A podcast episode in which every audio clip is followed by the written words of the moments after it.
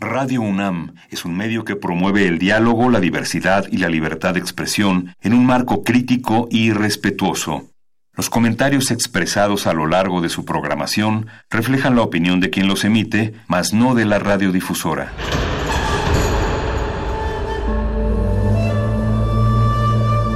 Un templo para la apreciación del ser mediante el sonido. mediante el sonido. Para nosotros. El sol sale durante la noche. Nuestros gritos llevan la mesura del silencio. Y el descontento está lleno de baile y risas.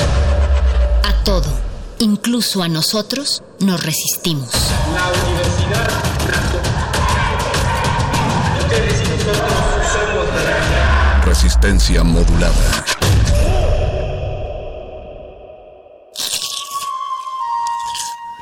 Es momento de alimentar nuestro espíritu con páginas. Las letras son la botana del alma.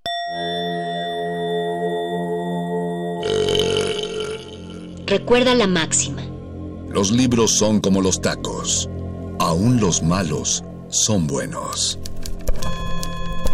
Muerde lenguas.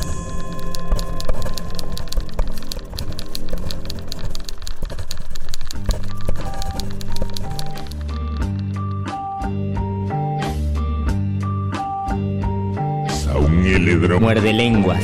Muerde lenguas. Muerde lenguas.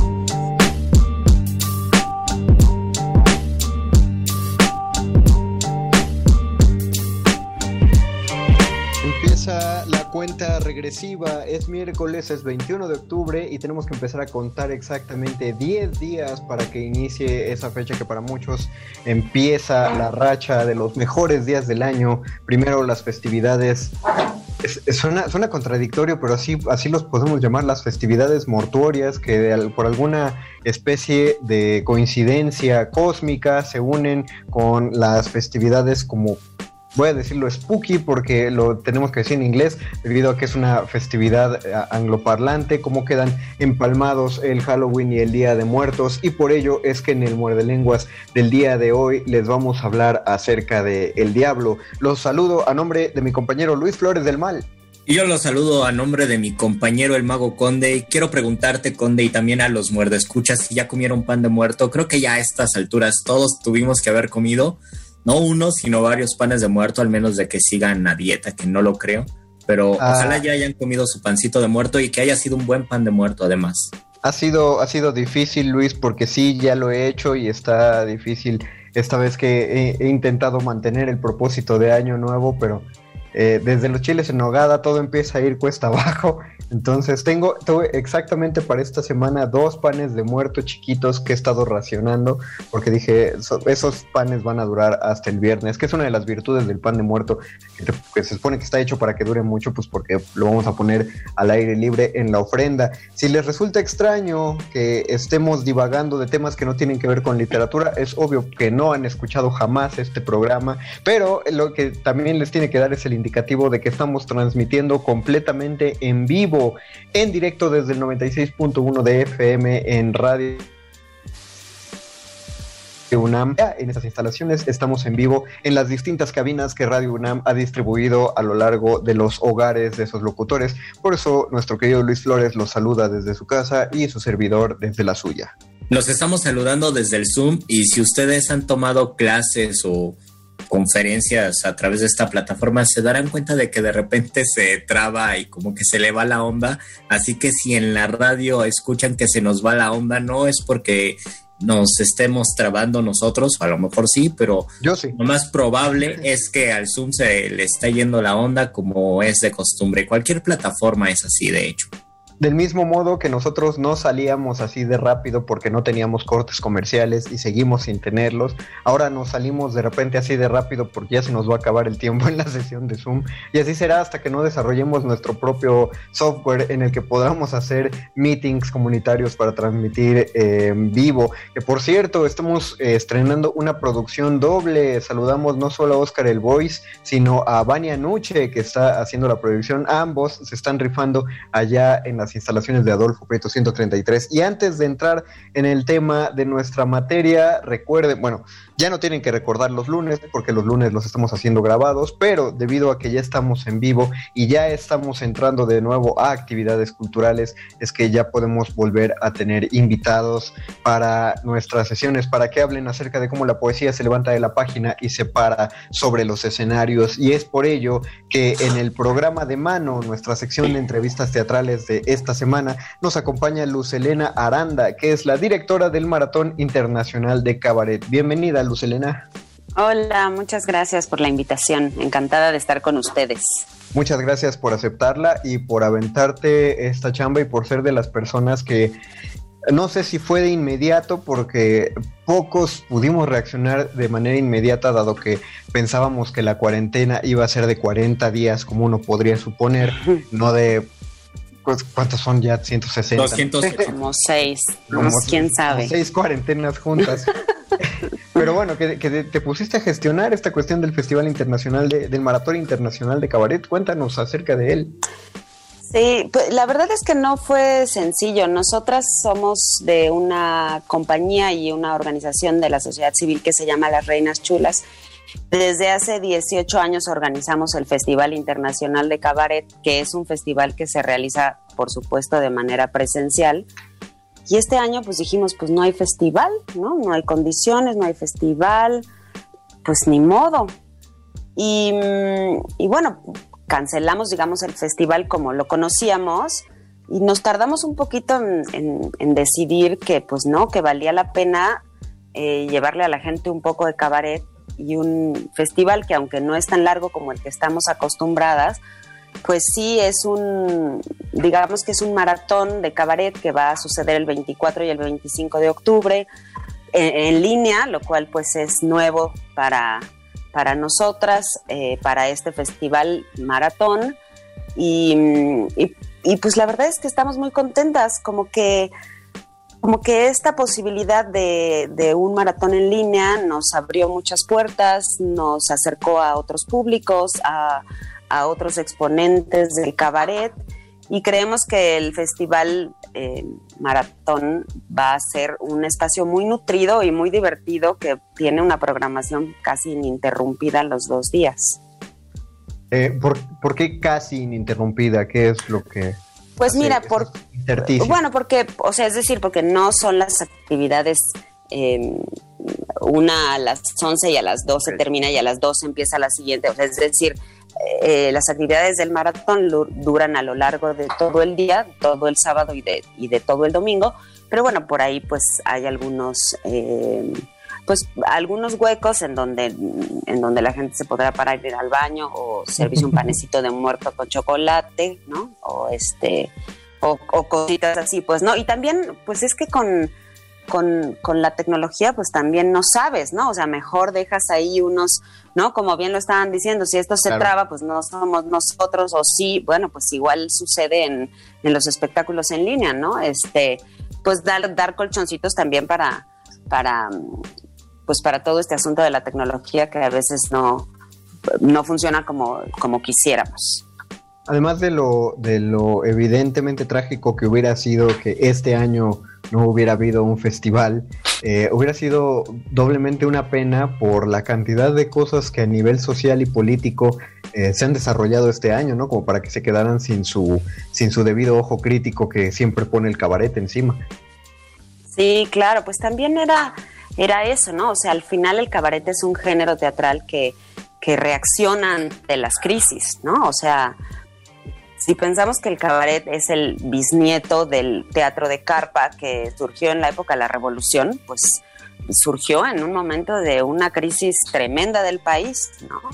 Y bueno, pues así es el cabaret, el cabaret salta ante las crisis, salta ante la, em, los escenarios políticos y sociales adversos, y, por supuesto que el cabaret tenía que alzar la mano, como, como lo ha venido haciendo en estos últimos seis meses y durante mucho tiempo, pero, pero tenía que, que, levantar la mano y decir, pues aquí estamos, ¿no? Y hablemos de lo que está pasando, hablemos de la pandemia, por supuesto, pero sigamos hablando de temas que nos siguen atravesando, de género, de, política, ¿no? De derechos humanos, etcétera, etcétera, ¿no? De violencia.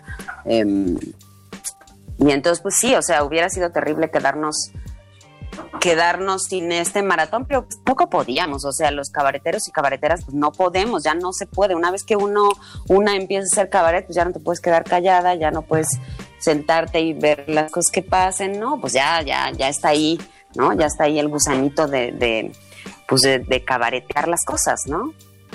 Y, y Lucilena, una de las, de, las características del teatro cabaret es esta cercanía que tiene, que se tiene con el público a un tanto de improvisación, de, incluirlo dentro de la misma representación, pero ahora tenemos la, cuestión de la de que estamos cerca, pues, pero a través de una pantalla. Bueno, ¿cómo manejan eso ahora? ¿Cómo, cómo se tuvieron que adaptar? Pues mira, en, principio hay una adaptación a un lenguaje mucho más audiovisual, ¿no? O sea, es decir, dejamos de un lado el lenguaje meramente escénico, teatral, eh, que sucedía en los escenarios, que sí, que como tú dices, tenía este asunto de interacción con la gente, de improvisación. Y cabaret es un género donde no hay cuarta pared, entonces el público se mete y dice, y, los actores y actrices cabareteros, cabareteras, pues reaccionan a lo que están escuchando.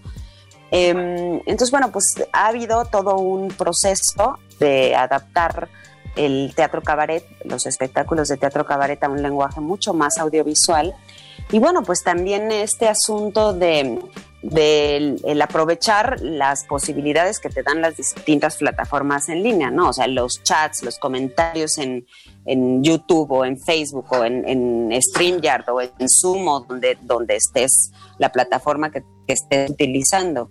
Em, y pues, pues es un poco ensayo y error, ¿no? O sea, seguir experimentando. Eh, cómo te puedes acercar a la gente eh, con un lenguaje audiovisual que, que no tienes ahí en vivo, este, pues es un poco como, pues como ir probando, ensayando y utilizando las herramientas que cada plataforma te da. Claro. Ahora, danos una, bueno, háblanos de un par de muestras de, qué, qué espectáculos se van a presentar en este maratón, por favor. Pues mira, eh, claro que sí. Por ejemplo, tenemos programación infantil, eso es muy importante. Programación infantil los dos días, con eso arranca el día. Eh, tenemos un espectáculo muy bonito que se llama Concierto de Recámara, que es un concierto de una compañía que se llama Hombre la Presenta, un concierto que va a dar desde la cama, para que los niños y niñas puedan andar saltando en la cama y con canciones súper divertidas. Tenemos un espectáculo de La Canija Teatro, que, es un espectáculo que sobre todo habla de las relaciones de pareja, que se llama Antojitos Mexicanos. Y tenemos otro espectáculo eh, de un gran exponente cabaretero que se llama César Enríquez Cabaret, que se llama Ganga Cabaretera. Y, bueno, ese espectáculo lo en ese espectáculo César invita como a distintos personajes que tiene a que, a que canten alguna canción, ¿no? Y tenemos un montón de participación internacional, tenemos participación de Colombia, tenemos participación de Argentina, tenemos eh, participación de España, de España tenemos a Albert Pla en vivo, tenemos al gran bufón español que se llama Leo Bassi, que es un cuate maravilloso. Em, entonces, bueno, pues ahí está nutrido, está bastante nutrido el, el, maratón. ¿Dónde, ¿Dónde se puede enterar la gente de la programación? ¿Cómo va a entrar a las funciones? A, em, coordenadas. Todo, todo, tanto la programación, eh, bueno, toda la programación, todos los detalles, etcétera, etcétera, están en nuestro en nuestra página de Facebook, que es Festival de Cabaret, y también están en nuestra página web, que es www.festivaldecabaret.com. Y la, mayoría de los espectáculos y de también tenemos ahí un par de conferencias magistrales, una mesa de moneras e ilustradoras de puras chavas, que va a estar bien padre. Em, todo se va a transmitir vía nuestra página de Facebook de Festival de Cabaret. Y es importante decir que el 99% de las cosas son gratuitas o sea que la gente no tiene que pagar nada. Solo tenemos un espectáculo que es con costo y, ese espectáculo, que es el espectáculo de las Reinas Chulas, tiene un rango de precios grandísimo y la gente escoge lo que quiere pagar. Pues, ¿no? Pero fuera de eso, todo, todo es gratuito. Y entonces todo es, em, todo se va a poder ver vía Facebook Festival Cabareta. Entonces, eh, para que la gente vaya entrando a la página de Facebook, Festival Cabaret, que vayan siguiendo, la página era www, perdón, ¿me la repites, Luz, por favor? Festivaldecabaret.com. Festival de o sea, si ustedes ponen, ajá, si ustedes ponen Festival de Cabaret, te aparecen y lo primero es todas nuestras redes sociales y ahí se Ah, van perfecto. a encontrar la información. Una, una maravilla. Entonces, para que vayan entrando, vayan haciendo su, su agenda. eh, para que no se pierdan nada y pues compren lo que sea necesario para que no que tengan que salir esos días y cachen lo más posible de ese maratón. Eh, quien, pueda ver todos los espectáculos les vamos a dar un premio. Bueno, el premio es que vamos a mencionarlos aquí, vamos a decir, lo vio todo y ya, no les vamos a dar algo más. Pero estaría muy padre que los mencionaran de ese modo y que dijeran, ah, sí, sí, pude, sí pudieron ver todo y hacer una reseña completa. Luz Elena, ¿algo que quieras agregar para los escuchas, los futuros espectadores y las futuras espectadoras de este espectáculo? Eh, bueno, pues para la, para la audiencia cabaretera, eh, pues tenemos de lo mejor, tenemos, tenemos grandes exponentes mexicanos, eh, extranjeros, vale la pena que se vengan a reír por, eh, con, con nosotras este fin de semana. Para la banda que no conoce el cabaret, pues es el pretexto ideal para que, para que empiece a acercarse y igual se va a divertir muchísimo este fin de semana. No nos vamos a, cansar de pugnar porque haya público en las cuestiones teatrales y también los quiero invitar a título personal a que si bien ya nos informó Luz Elena que el grueso de los espectáculos eh, pues son, son gratuitos que, vamos a poder disfrutar de, el esfuerzo de, las artistas y los artistas sin, sin desembolsar. También los invito a, a, que se metan a la función que van a dar las Reinas Chulas y que consigan en el rango de precios que nos dijo Lucelena que podemos encontrar en las redes, que también compren su boleto porque finalmente es, eh, si bien algunos a, artistas van a mostrar su talento de buena voluntad, es necesario que del mismo modo que se reactiva la economía en cualquier servicio de delivery, lo reactivemos en los servicios de delivery cultural. Cuando la gente está presentando a través de nuestras redes sociales, de las redes sociales una función o a través de cualquier servicio de streaming, pues hay que, hay que apoyar un poquito eh, con, con, con ese abono que podemos hacer para evitar que esta clase de eventos eh, no, no, se extingan, ¿no? Sobre todo eh, en, ante inminentes rebrotes que parecen ser que la, la curva Vienen. va otra vez, ahí, ahí, se viene otra vez, pero sigue habiendo entonces una oferta a través de redes sociales para que no enloquezcan en sus hogares, entonces pues hay que apoyar con esto. Lucelena Arana, muchísimas gracias por haber tomado Muchas gracias esta, a ustedes. esta entrevista para Muerde Lenguas. Eh, te dejamos que continúes con, con, las actividades porque ya esto, esto no, no solo se viene la segunda ola, sino que se viene el maratón de cabaret.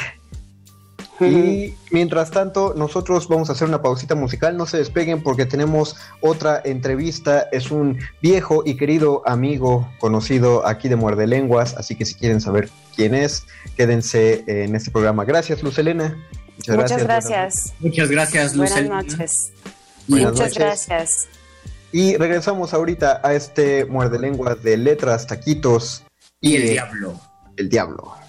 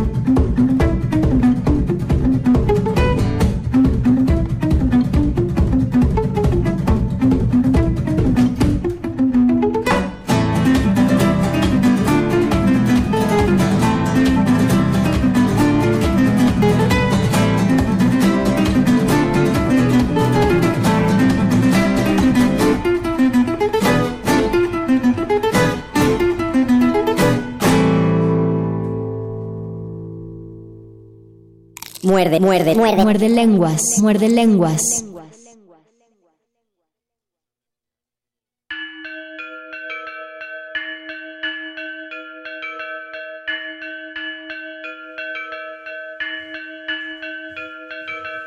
Regresamos a este muerde lenguas de letras, taquitos. Y el chamuco. Y el chamuco. Yo no sabía que también le decían el pifas. El pifas, ese es muy raro. Eso lo, lo... Pero es que sí había escuchado la frase me carga pifas o me lleva pifas, pero el que, que esa fue una manera de referirse al diablo es algo que aprendí de las redes sociales de resistencia modulada. Eh, En Brasil lo llaman el siete pieles, pero no sé por qué razón. ¿No te has puesto? Suena que hay una leyenda detrás de eso. Y tiene que haber algo ahí. Siete Ojalá, pieles. porque si no, si es solo una manera de decirlo, pues, pues qué triste, ¿no? Porque sí, sí suena que hay algo agradable ahí atrás.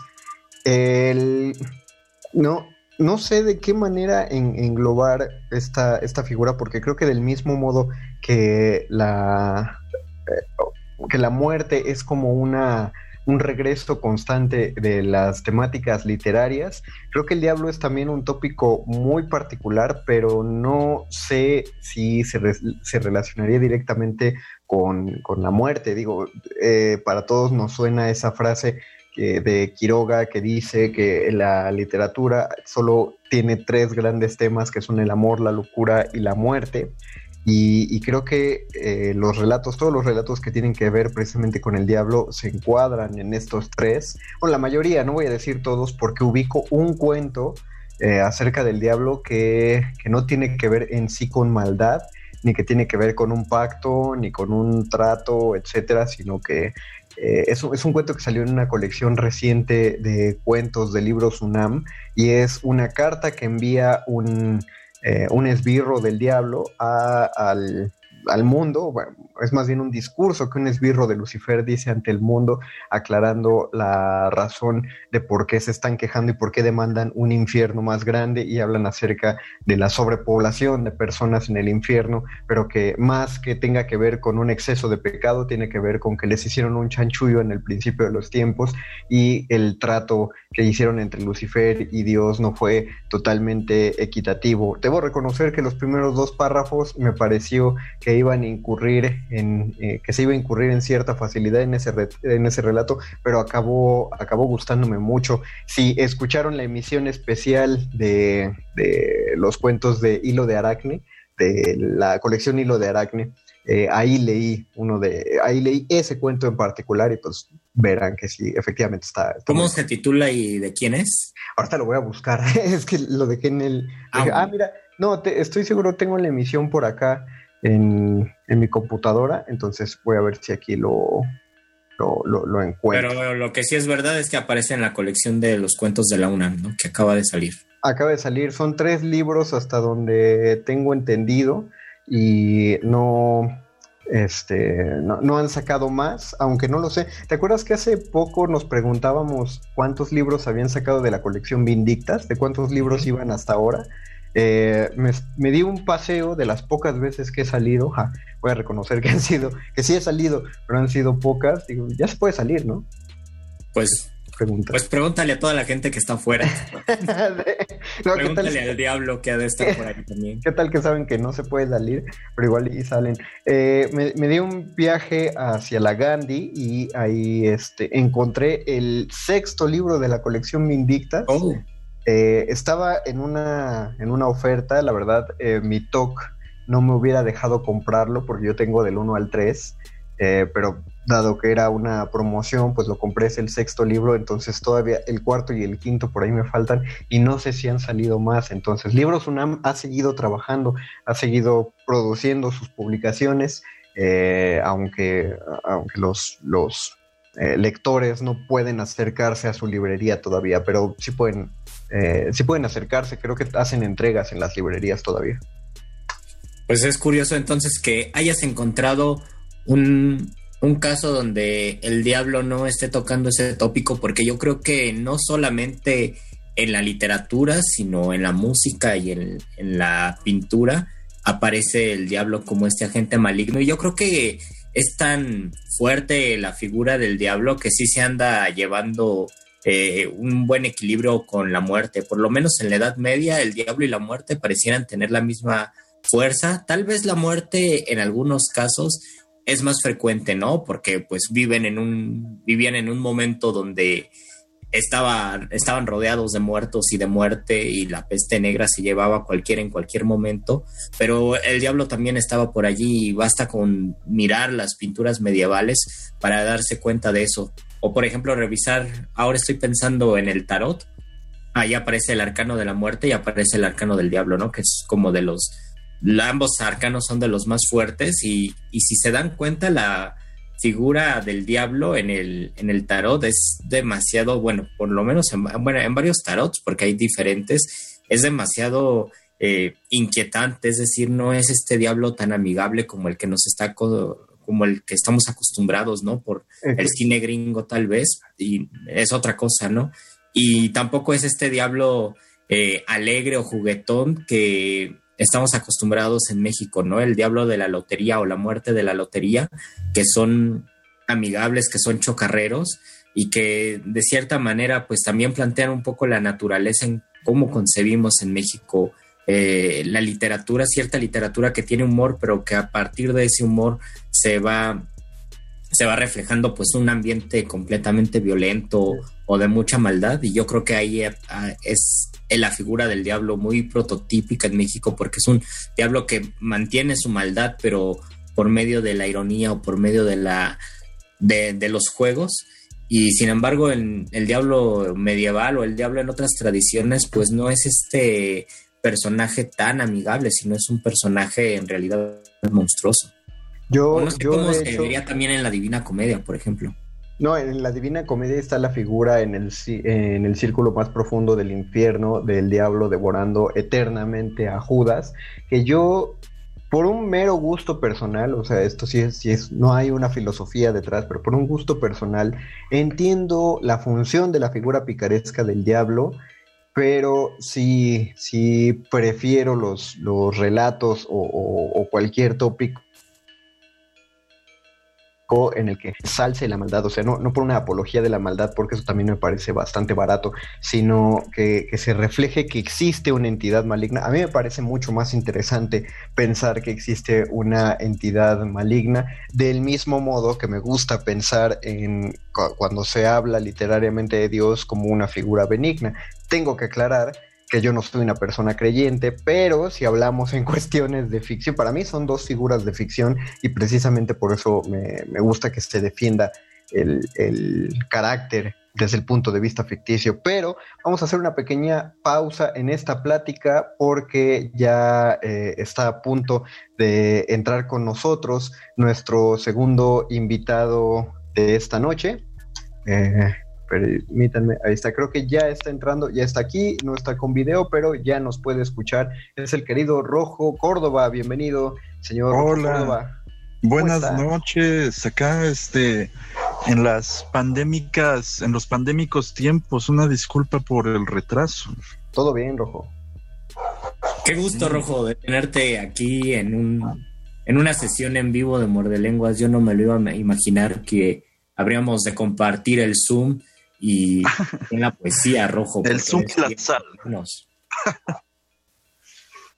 ¿Cómo está, ¿Cómo, está, señor Rojo? Mm, pues, eh, eh, no sé, lleno de, de incertidumbre y de cosas muy extrañas en la vida, pero rodeado de, de cosas espantosas, pero de cosas hermosas también. Por ejemplo, de este taller del que les quiero este, platicar, que ya afortunadamente eh, tenemos unos 10 inscritos, que ya con esto lo armamos. Eh, pero siempre se aceptan nuevos. Este es el segundo módulo de este taller que estoy haciéndolo en realidad como para tener, eh, ¿cómo le podemos decir? Orden en la vida. Ustedes tienen este programa para tener orden en la vida. Eh, te este diremos. me refiero como ciertos horarios y ciertas eh, ah, deadlines que uno tiene que hacer. A eso me refiero, a eso me refiero. Claro, claro, claro. Este, déjenme. ¿Me escuchan Dijo, Sí, te, te, oímos. Te oímos ahora un poquito más bajito, pero. Ah, eso me los quito. Hola, hola, hola. Hola, hola, hola. Ahí estoy. Y sí, y entonces pues... Bien. Ok, perfecto. Entonces sigo en el teléfono.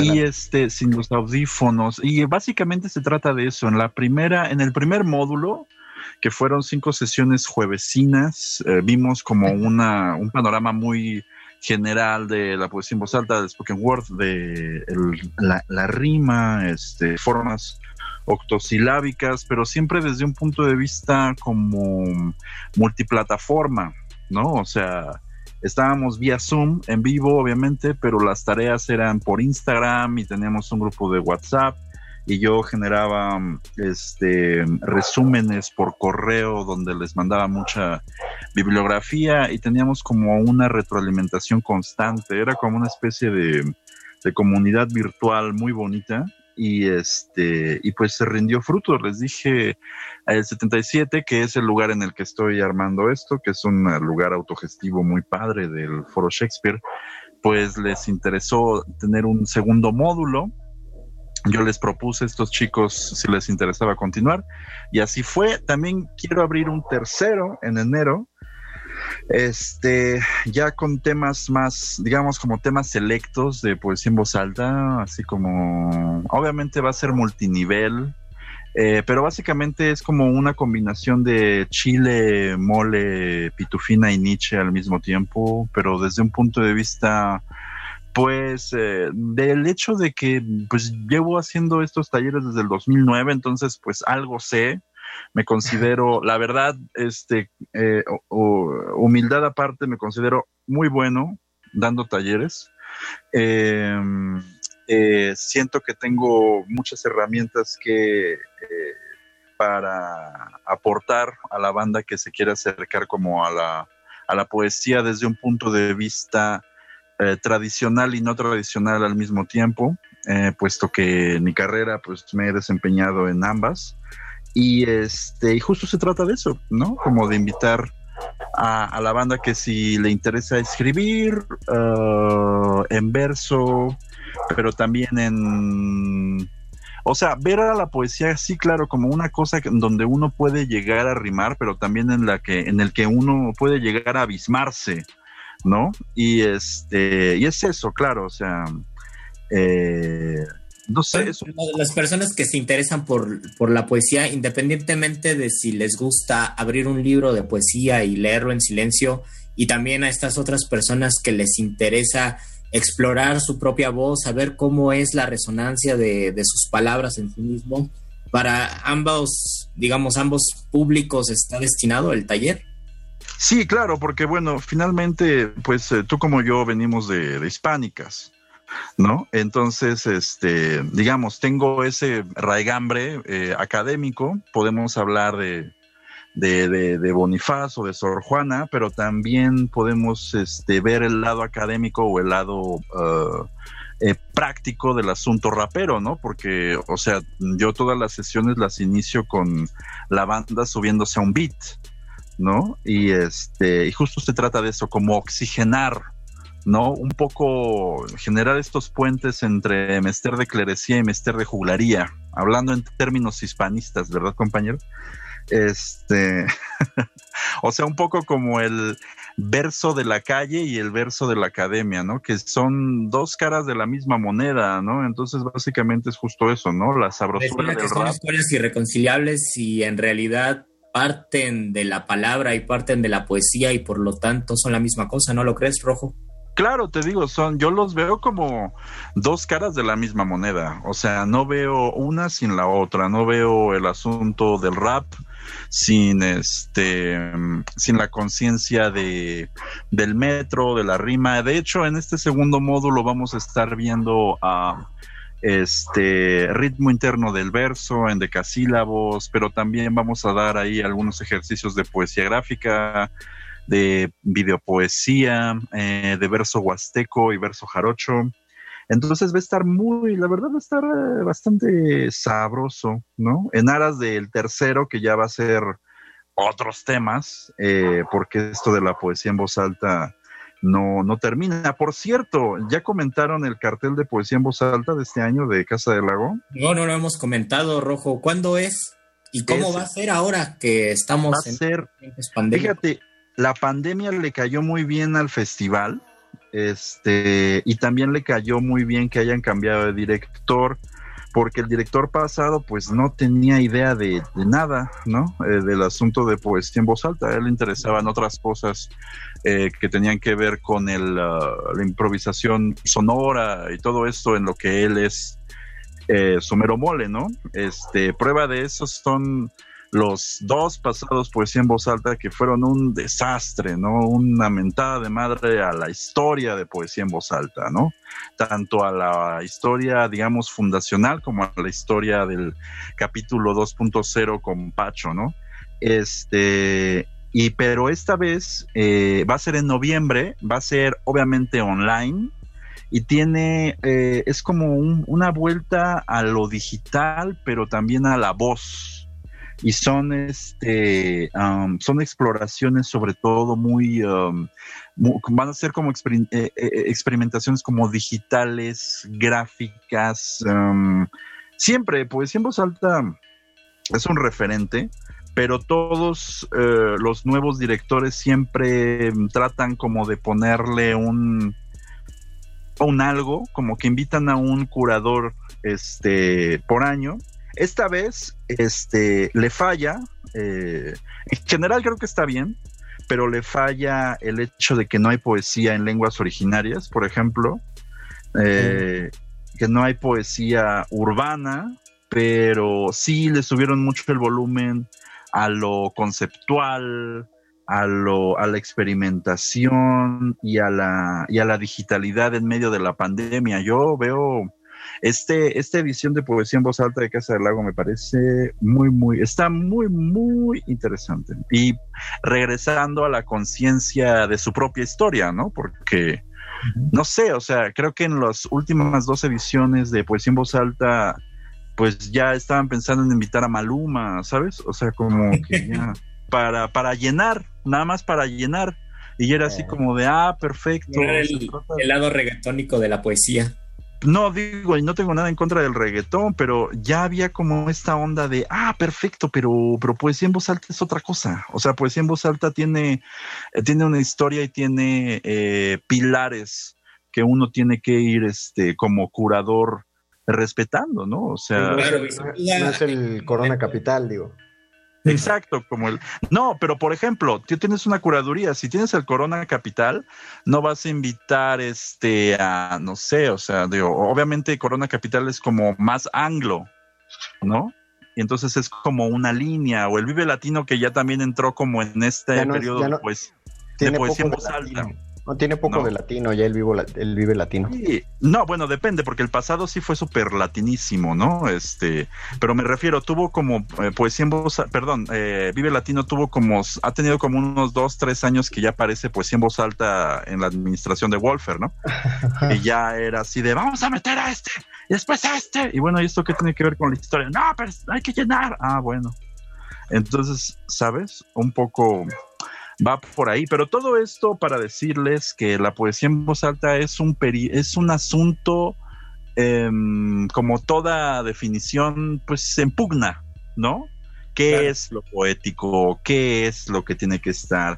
¿Qué es lo eh, obsceno? Es decir, ¿qué es lo que está fuera de la escena? ¿Qué es lo cómo periférico? se puede difundir y cómo no se puede difundir la poesía, porque de repente también hay muchas eh, polémicas respecto a eso, ¿no? Un poema que se difunde y que tiene, digamos, un relativo éxito en redes sociales, en la academia se, se arrancan los cabellos al ver ese fenómeno, ¿no? O, o por ejemplo, poemas que tienen una permanencia eh, por medio de la oralitura, que no Ajá. deberían tener una resonancia en los libros, también hay polémica, ¿no? Cuando yo creo, y como tú lo dices, Rojo, al final de cuentas, pues son manifestaciones de la palabra y son manifestaciones de la poesía. Yo quiero preguntarte sobre eso, Rojo, ¿cómo es la experiencia de, cuál fue la experiencia del primer módulo del curso que estás impartiendo y cuál ha sido la diferencia que tú encontraste en, en el curso de forma virtual a tenerlo cerca y a estar comunicándote realmente, bueno, físicamente con estas Sí. personas?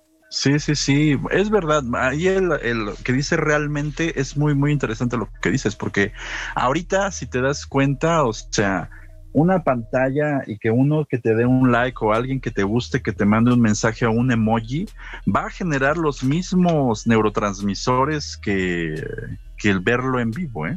No sé si les ha pasado que se pelean con alguien en WhatsApp y ya no duermen. Eh, no, porque por WhatsApp no peleó, pero en Facebook sí. Ahí está. o en Twitter. Ándale, sí, y, no, ya no hago, no, tienes razón, tienes razón.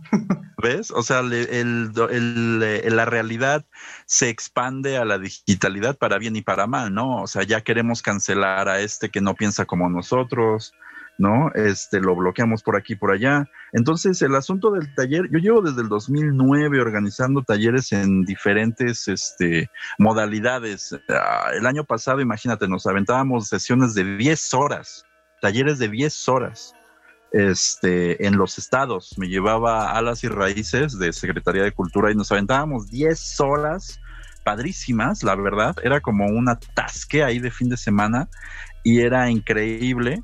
Y ahora pues, eh, pues va a ser muy difícil volver a regresar eso al menos este, pues dentro de unos años, ¿no? Que ya todos estén vacunados, si es que quieren vacunarse, ¿no? Este, esa es la otra. Y, Por lo em, pronto, mientras no se quieran vacunar, ¿cómo, cómo son las sesiones de, tu curso rojo? ¿Cuáles son las coordenadas?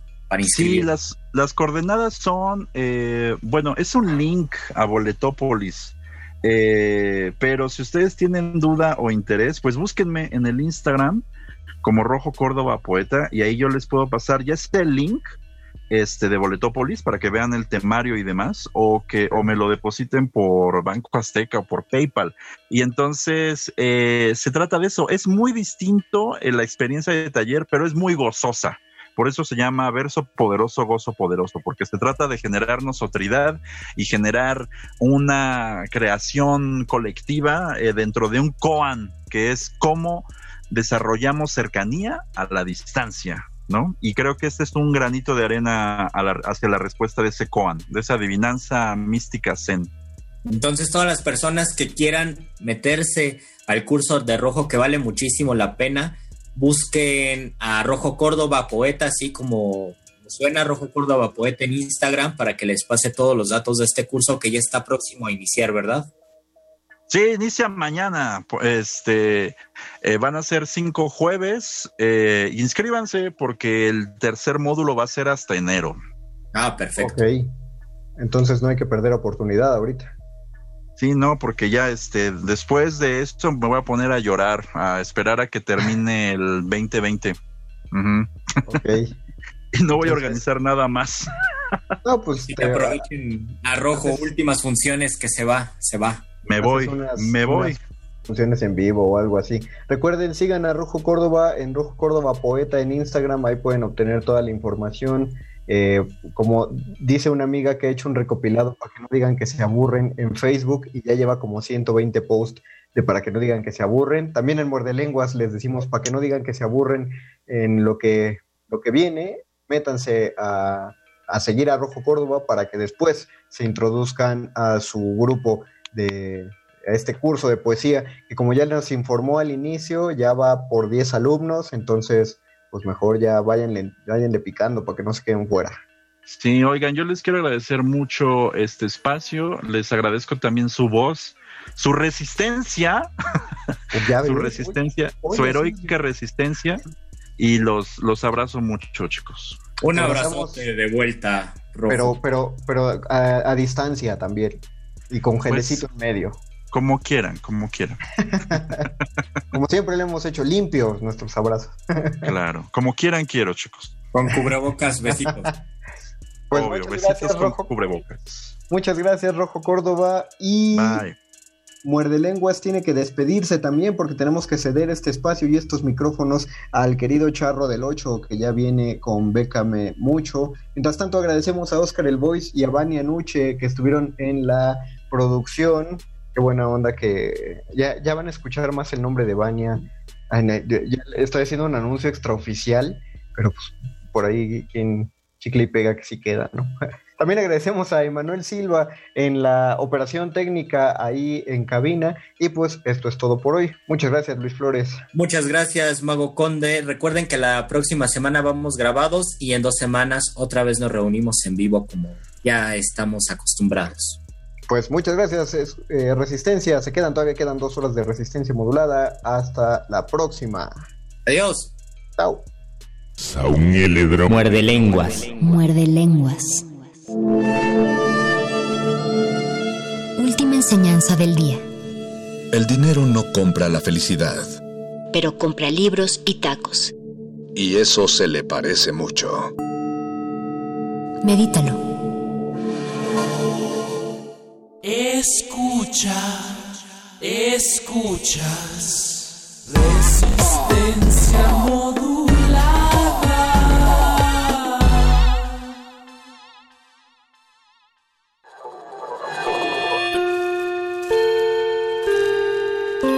hayas tropezado y caído no significa que vayas por el camino equivocado. Becario cinta blanca. Significa que todavía no te la sabes. Todavía. Todavía. Bécame mucho.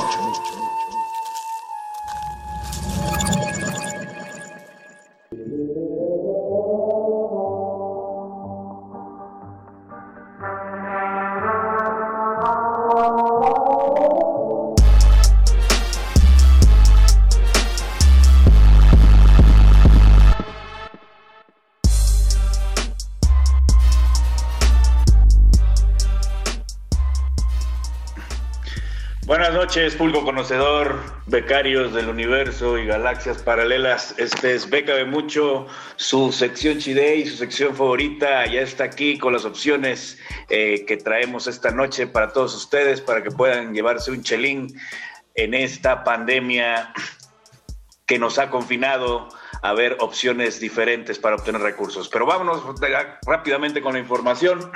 La primera opción que tenemos esta noche es la del concurso internacional Fondo de Ayuda Maleta Abierta desde casa. Este eh, concurso eh, implica promover el desarrollo de actividades socioculturales que involucran a comunidades migrantes y promuevan el fortalecimiento y el respeto de la diversidad de las expresiones culturales, con la aclaración de que durante su producción se deben considerar las medidas de distanciamiento social o cuidados sanitarios para evitar la propagación del COVID-19. Cada propuesta aceptada eh, será acreedora a un máximo de 600 dólares americanos. Pueden checar en las bases los requisitos que se solicitan. La siguiente opción que tenemos esta noche es la del concurso Crónica de la Ciudad de México 2020 con el tema Las mujeres de la ciudad. En este podrán participar personas mayores de 18 años de nacionalidad mexicana o extranjeras que residan de forma permanente en esta ciudad. Eh, deberán enviar una crónica original e inédita con el tema Las mujeres de la ciudad. El tercer lugar se llevará 15 mil pesos, el segundo lugar 25 mil pesos y el primer lugar 50 mil pesos. La tercera opción de esta noche es la del concurso Diseño Responde, Desafío Latinoamericano Index Award.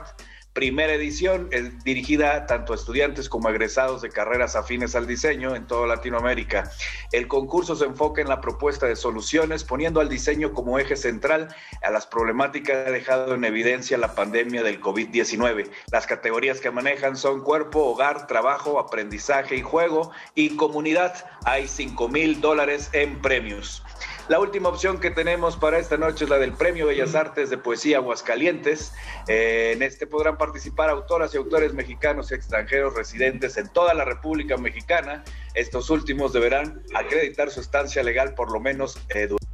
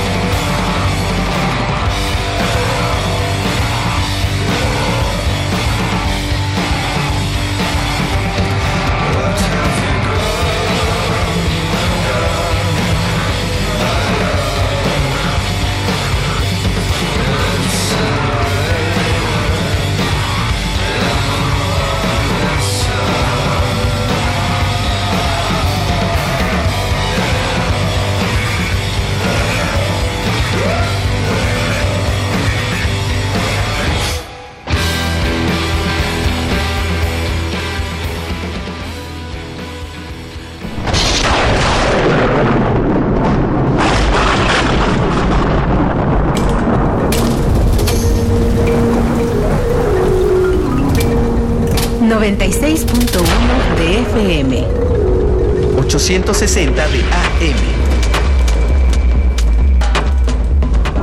Comenta en vivo nuestra programación. Facebook Radio UNAM. Twitter, arroba Radio UNAM. Escuchas XEUN.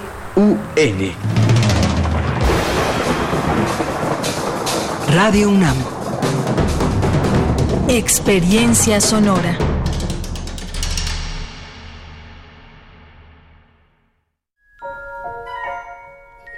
Vecindario de hermosas casas de color pastel, jardines verdes, con alguna florecilla creciendo caprichosa sobre la verja, acontecen también cosas extrañas que solo quien está adentro puede ver. ¿Escuchaste ese ruido? El terror ha entrado a tu casa. Desde la Radio Nacional de España, te traemos cuatro obras de radioteatro que no te dejarán dormir. Drácula, Extraños en un tren, Psicosis y El Exorcista. Escúchalas todos los sábados de noviembre a las 20 horas por Radio UNAM. Enciende la radio, cierra los ojos y viaja al terror. Radio UNAM. Experiencia sonora.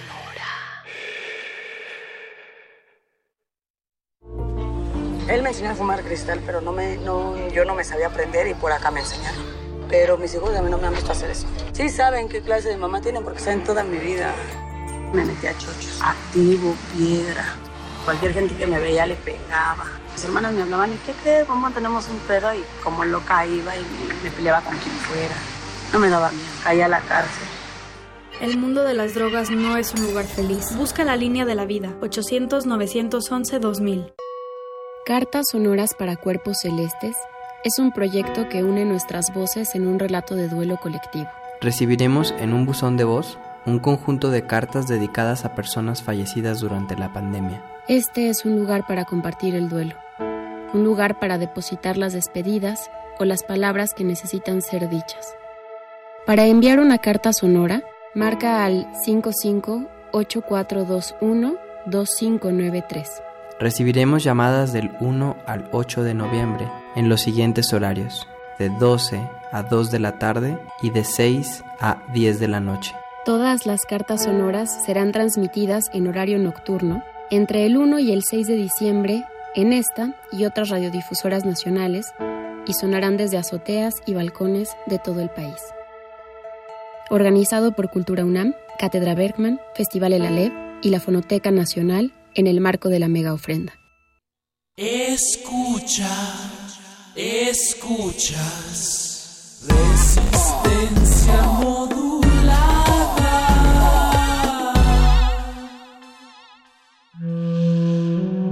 Individuo puede resistir casi tanto como un colectivo, pero el colectivo no resiste sin los individuos. Manifiesto.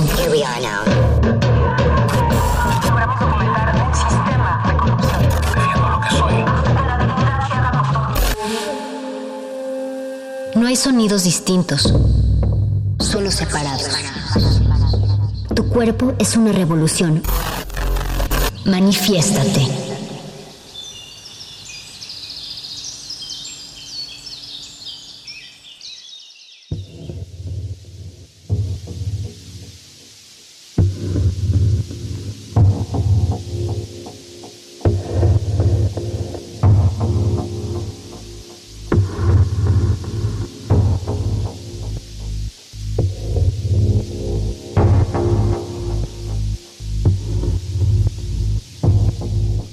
La gente se quedó en casa. Y leía libros, y escuchaba, y descansaba, y hacía ejercicio, y creaba arte, y jugaba. Y aprendía nuevas formas de ser, de estar quieto. Y se detenían. Y escuchaban más profundamente. Algunos meditaban, algunos rezaban, algunos bailaban, algunos hallaron sus sombras. Y la gente empezó a pensar de forma diferente.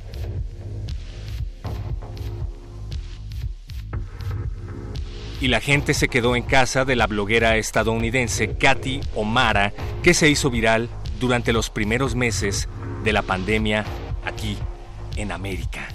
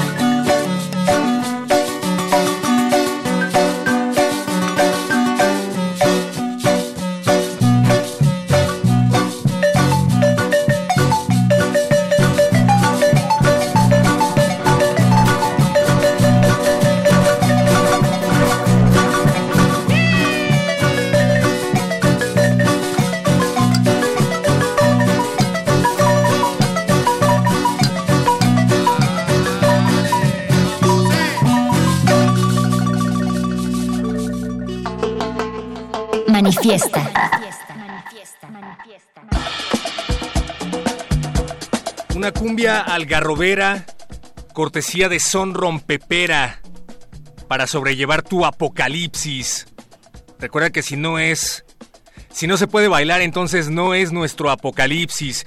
Son Rompepera, nacidos y criados en los suburbios profundos de los barrios cercanos a la Ciudad de México, en donde los hermanos Gama mantienen vivo el rico legado de música de marimba con sabor a punk y cumbia. Y cuando hablamos de punk y hablamos de cumbia, estamos hablando sin duda también con la señora Berenjena. Berenice Camacho, ¿cómo te encuentras? Me encuentro muy feliz, perro muchachos. Espero que me encuentren, que ustedes me escuchen bien porque estoy a distancia, sana distancia en esta noche algarrobera. Pues sí, esto de Son Rompepera, que se, es una versión muy bonita que espero la hayan disfrutado. Cortesía de El Voice, Oscar Sánchez, que está allá, del otro lado del cristal en la producción. Y es eh, se desprende de un álbum muy, muy reciente de este año, Batuco se llama el álbum de 2020 de Son Rompepera. No dejen de escucharlos, de escarbarle, porque tienen cosas bastante buenas. Y pues bueno, llegamos aquí a la resistencia en estos días pandémicos, perro muchacho. Y pues no con muy buenos pronósticos, pero sí con buena música para bailar, para calentar, así a la distancia. La radio sigue, a veces en vivo, a veces no. Pero bueno, esa es nuestra nueva normalidad, perro. Tenemos una responsabilidad para con esta pandemia en tiempos difíciles. La radio en vivo tiene que ser escuchada.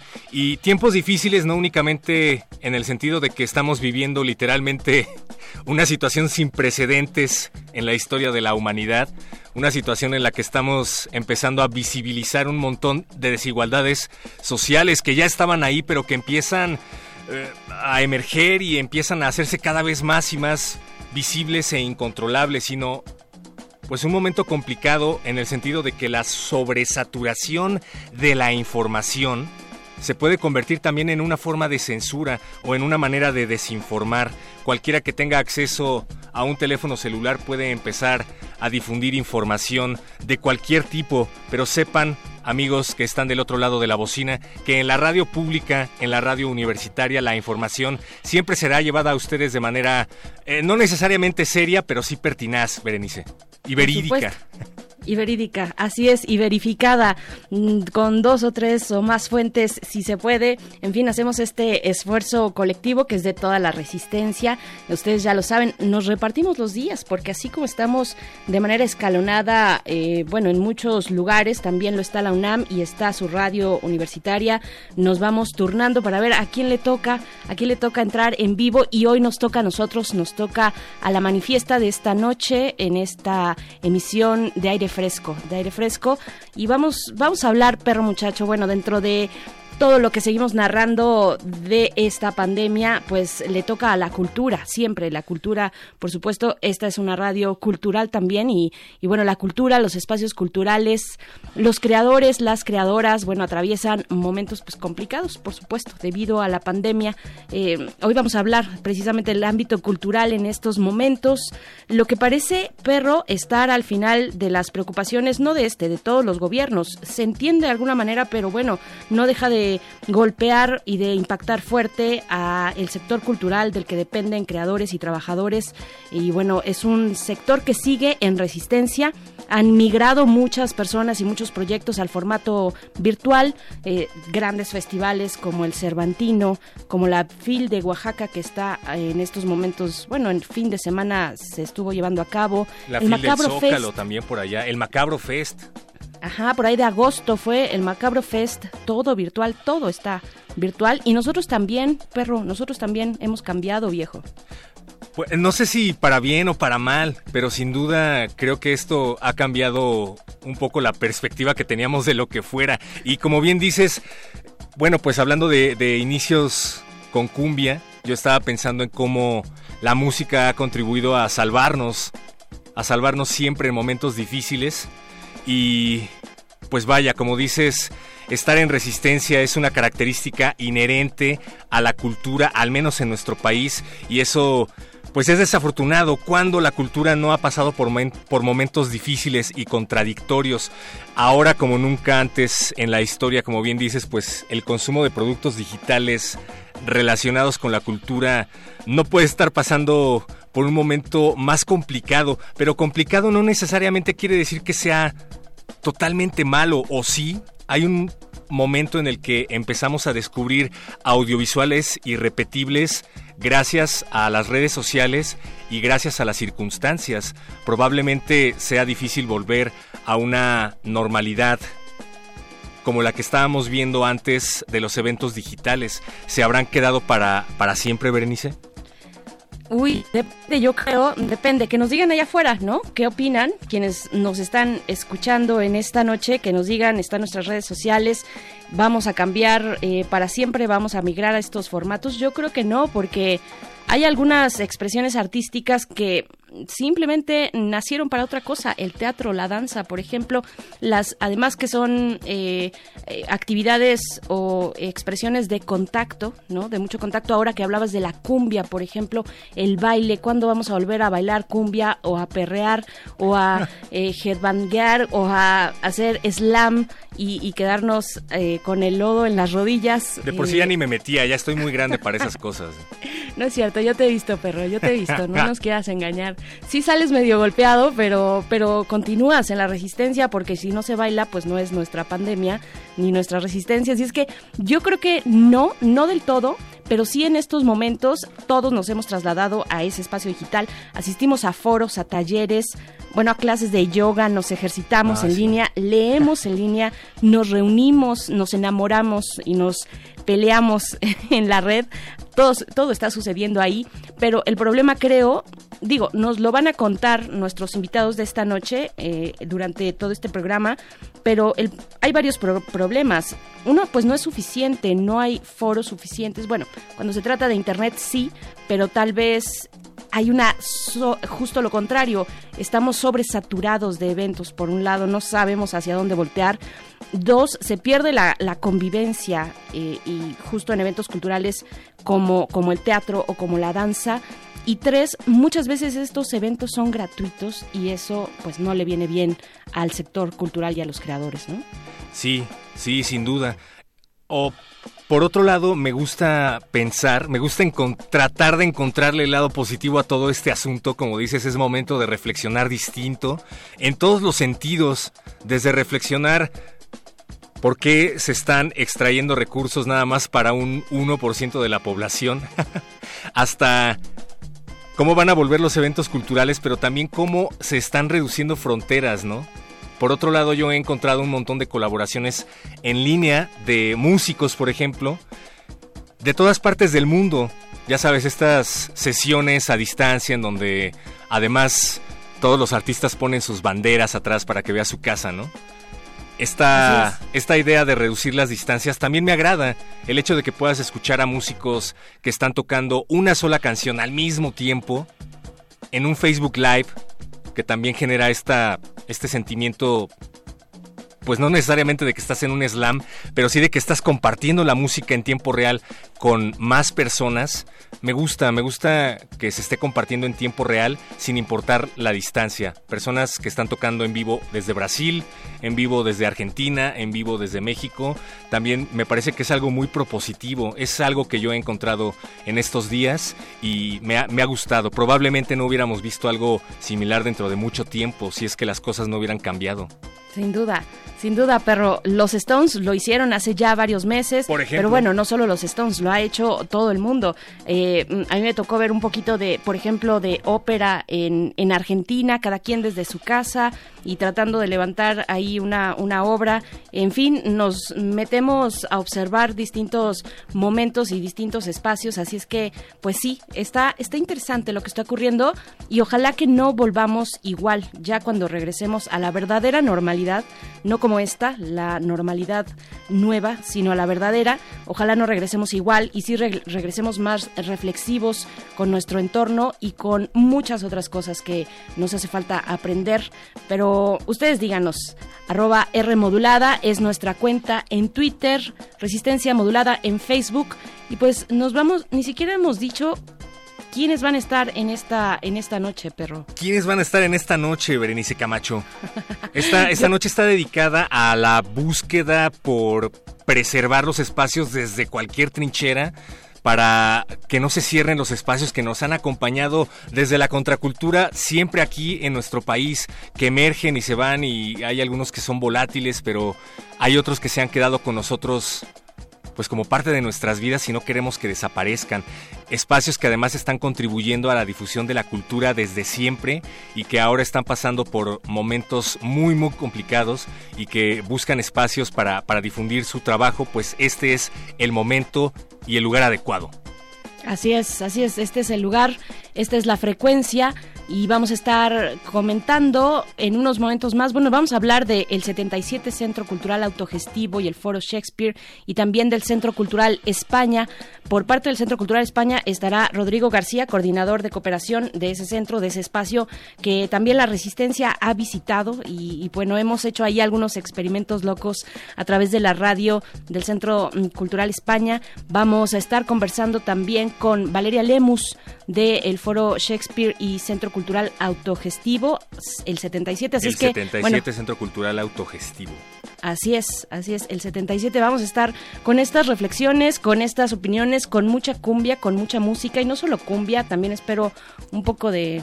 ¿De qué? De, de reggaetón, de punk, de lo que quieras poner por allá, perro, y también el voice. Pues ahora que lo mencionas, estaba pensando precisamente en esto de Tomasa del Real, que se llama Préndelo. Vamos. Valeria Cisternas, conocida también como Tomasa del Real, nacida el 7 de diciembre de 1986, año mágico, es una cantante, modelo, maestra de modelaje, bailarina, maestra de baile, maestra de inglés, tatuadora, sexóloga, diseñadora de modas y compositora chilena. Su estilo efectivamente Berenice el reggaetón, Eurobeat, pero también el hip hop, el techno y el trap, aquí en Resistencia Modulada. Desde Iquique para el mundo, mi novia Tomasa del Real. Así que salte para la calle y solo préndelo. La policía ya no llega, así que enciéndelo. Hacemos party sin permiso, así que préndelo. Préndelo, préndelo. Así que salte para la calle y solo préndelo. La policía ya no llega, así que enciéndelo. Hacemos party sin permiso, así que préndelo. Préndelo, préndelo. Dale mami hasta el suelo que se rompa el piso Tú te pones como gata con tu pelo liso Se porta bien bellaca pero sin permiso No es una santa, nunca fue a misa. Felina sucia, la rompe camisa. Es como droga, pura malicia. Apoya los cachetes, la repisa. Dale deprisa, tu Artemisa.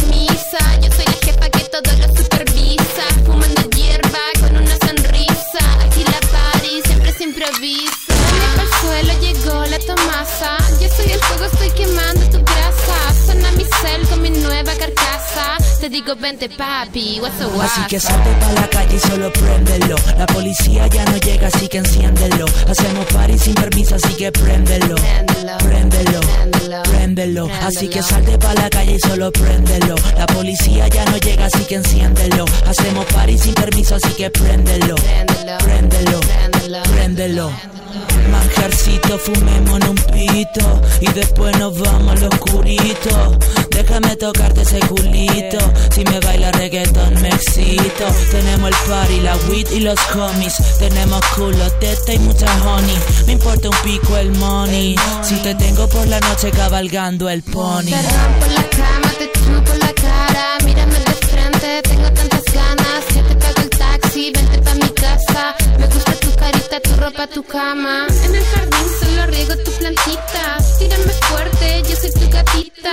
Que te excita, comemos pizza. Nos tocamos y el pelo se me eriza. Así que salte para la calle y solo préndelo. La policía ya no llega, así que enciéndelo. Hacemos party sin permiso, así que préndelo.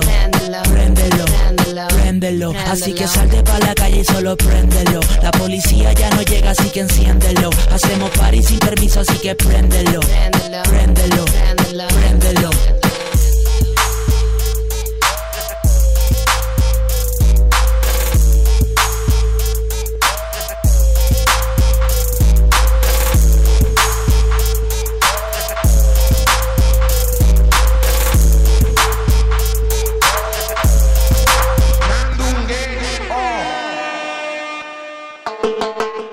Manifiesta. Nosotros como, como comerciantes pues tenemos que salir a trabajar, tenemos que salir Pues hasta que nos digan sí o no, pues ¿qué hacemos? Este, nos hemos visto afectados pues bastante.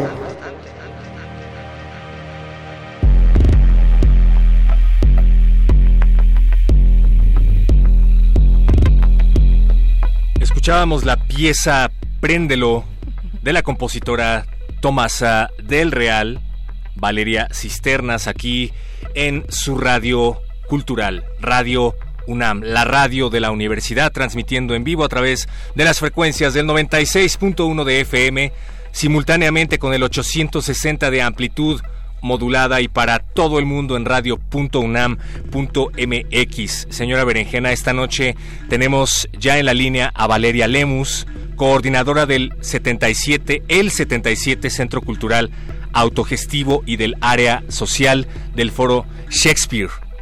Así es, bienvenida Valeria Lemus, gracias por estar aquí en La Resistencia. Eh, ¿Cómo te encuentras esta noche? Y queremos hablar de el 77 Centro Cultural Autogestivo y del Foro Shakespeare. ¿Cómo estás? Muy bien, buenas noches. Gracias por el espacio, por recibirme en estas sanas distancias que ahora nos dan. nos, nos da la vida y nos da el 2020. Obligadas. Sí, sí, sí, es, es increíble. Ya me perdí en los días pero con mucho ánimo, justamente. Y nosotros poniendo reggaetón en esta cena a distancia, pero no tenemos perdón. No tienes perdón de Dios, radio no hay perdón, en vivo. hasta el Ah, suelo y hasta abajo mientras haya música y teatro. Porque tenemos que, que ser lúdicos. Finalmente, ser lúdico es una forma de resistencia, ya lo decían los anarquistas hablando de luciérnagas. Pero Valeria Lemus, coordinadora del 77 Centro Cultural Autogestivo, nos gustaría que nos cuentes desde tu perspectiva cómo les ha impactado la pandemia a ustedes como foro cultural. Ha sido tremendo porque creo que nos, ha llevado a ese, a ese punto en el que nuevamente estamos hablando sobre esa alta tolerancia la frustración de la vida económica y digna desde el trabajo en las artes, que en un sentido no ha sido no ha sido un tema que logremos superar. Siempre hay un caso o hay una circunstancia en la que en la que seguimos en la lucha desde diferentes colectivos sobre la dignificación de las artes y en ese sentido eh, comenzaban a hacer cada vez más visibles los casos exitosos de, de modelos de producción o de modelos de gestión que permitían al 100% vivir de tu arte, ¿no? Desde la gestión cultural, desde, desde ser una persona que interpreta, ya sea música, teatro, danza, tal. Y de repente, atravesar la pandemia y, y estar en ese universo nos, nos regresa un, a tres pasos atrás a esa gestión bien ganada que, que se estaba logrando en, en posicionar los espacios como esa oferta del entretenimiento para la vida nocturna de la ciudad, porque ya no solamente era consumir cultura en un sentido, sino era era formar parte de esa de esa agenda de qué puedes hacer un viernes por la noche, ¿no? Ya no era solo la opción de ir al bar, no era solo la, no, ya ya decías en tu cabeza, ay, vámonos a ver una obra. Oye, hay un concierto acústico como por acá, vámonos. Y entonces esa, esa lucha se cae por un lado, porque económicamente a muchos empresarios grandotes, medianos, chiquitos, este, personas que, que trabajan desde el freelance o tal, pues nos llegó una merma económica de seis meses. O sea, se- seis meses de no tener ese e- esos fondos continuos con los que podrías am, proveer a tu equipo de trabajo de su sueldo normal, ¿no? El de cada quincena o el de cada mes o tal. Entonces pa- hubo una, una agonía económica muy fuerte para muchos casos. Sea, tal vez pueda ser imposible generalizar porque sabemos que, que hay de todo en la Villa del Señor, pero este sin duda fue, fue un retroceso muy grande porque ahora tenemos deudas adquiridas por estos meses de no haber operado, que para pagar esas deudas dependemos de volver a abrir o dependemos de mejorar nuestros ingresos en lo online. Y, y es una batalla medio rara porque uno dice, chin, aquí voy a sobrevivir, pero traigo arrastrando quién sabe cuántas deudas y no sé si valga la pena. Y no y no por el hecho y no por el hecho artístico porque creo que justo hacemos esta vocación por por sentir por transmitir por cambiar nuestro mundo sino por la dura realidad de que los bancos no perdonan no hay caseros que no son tolerantes eh, y ahí pues ah, por mucho amor te pone en una decisión muy fría, que, pues no siempre, no siempre está bonito tomar, ¿saben? Así es. Hoy, Valeria, nos le das al punto en muchas cosas y yo te pregunto, ¿qué, ¿Qué nos da y qué nos quita lo virtual cuando se trata mm, de cultura au- autogestiva, de una vida digna a través de, de la, del arte y la cultura autogestiva que, que ustedes llevan a cabo y proponen en el 77 y también el- en el Foro Shakespeare? Porque además ustedes tienen muy bien calibrado el ritmo de los colectivos, de las y los creadores, porque se reúnen precisamente en espacios como ese. Pero ¿cómo le han hecho con lo virtual? Cuando se por- se trata por ejemplo, del teatro, bueno, la adaptación a un cuadro eh, de pantalla, pues me imagino que, que cambia las cosas, que modifica eh, el planteamiento de una obra de principio a fin prácticamente. Oye, sí, fue tremendo. Fue, fue- como que no se siente, ¿no? Como dicen, ay, teatro virtual. Pero para ofrecer un producto digno al ojo, porque ya no solo es la emoción, sino justo este juego visual, ¿no? Y entonces hubo que meterse a, ok, a ver cómo funcionan mejor un switch de cámara, eh, cuál es la cámara más óptima para dar una muy buena fidelidad al momento de transmitir, eh, reconsidera tu contratación de Wi-Fi porque ese no es el mejor y búscate tal compañía. O sea, todo ese aparato, nos, básicamente nos aventamos un par de meses en, en, en- a prueba y error, ¿no? De, de ir buscando cómo se ofrece esa mejor experiencia. Eh, y, y comenzamos a abrir las posibilidades de, de, ese streaming y entonces hemos probado boleteras, hemos probado todo. Y hay una cosa muy bonita, que no nosotros apostamos desde el Foro Shakespeare y desde el 77 a generar contenidos originales. Es decir, las obras que hemos estado presentando para lo online no, no se escribieron para hacer en el teatro, sino que se escribieron para ser habladas en la cámara. Entonces el juego sí tenía que ver con ese lenguaje.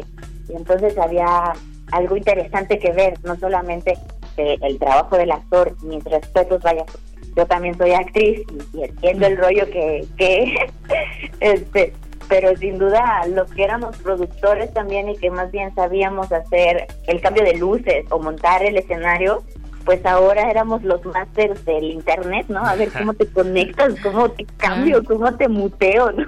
Sí. Parece que dentro de todo esto ha contribuido, digo, tratando de encontrarle el lado bueno al asunto, esto de una u otra forma nos ha forzado a todos a especializarnos en otras áreas, ¿no? Como dices, en el manejo de las aplicaciones móviles que a, simplemente, a simple vista parecen sencillas, pero llevar a cabo una conexión para un evento probablemente lo complique mucho más. ¿Esto, esto los ha beneficiado en ese sentido? Ay, sí, o sea, en, cuestión de conocimiento, mira, anécdotas que tengo, por favor, saquen los mezcales porque he tenido mis, mis momentos. de, Salud, felicidades. pero, Te entiendo, perfecto, sí. Totalmente. pero respecto al público, creo que sí, porque las virtudes de los espacios culturales es que dinamizan un punto geográfico muy específico, ¿no? Este, dan- vida a lo que sucede en, en una cuadra, en una colonia, generan valor agregado al territorio que en el que están emplazados. Y haber abierto la posibilidad del online permitió que, por ejemplo, yo no soy, yo no nací en Ciudad de México, ¿no? Y entonces permitió que las personas que son del estado donde yo soy pudieran conocer mi trabajo. Este, y que alguien que estaba en otro estado y que siempre pudo haber dicho, ay, no tengo chance de viajar a Ciudad de México para ver esta obra o aprender de tal persona a un taller, eh, pues pudieran ahora sí que a través del clic eh, vincularse. Y también nos ayudó mucho a perderle el miedo a hablarle a las personas.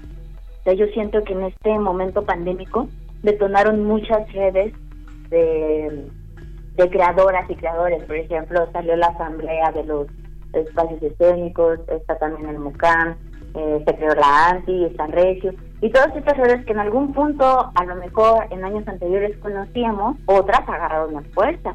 Este, o, o se crearon o se crearon otras y entonces a eso me refiero con perderle el miedo porque dijeron ah mira no está tan difícil este conectarme con banda de Chihuahua y de Campeche y armar un conversatorio y a ver, a ver, mándale el mensaje a, a Johnny Depp a ver si está disponible para un chat, ¿no? O sea, como que también nos llevó a eso, a ver, pues quién quita, ¿no? Y, y nos, nos ayudó también a ese punto, fíjate. Por supuesto. Y bueno, Valeria Lemus, eh, queremos saber qué es lo que están planeando en el 77 y también en el Foro Shakespeare, el 77 Centro Cultural Autogestivo, que tiene una agenda, eh, pues eso, hay que difundirla, hay que invitar a la gente a que asista. Así es que compártenos qué tienen planeado para los siguientes días, semanas de este centro.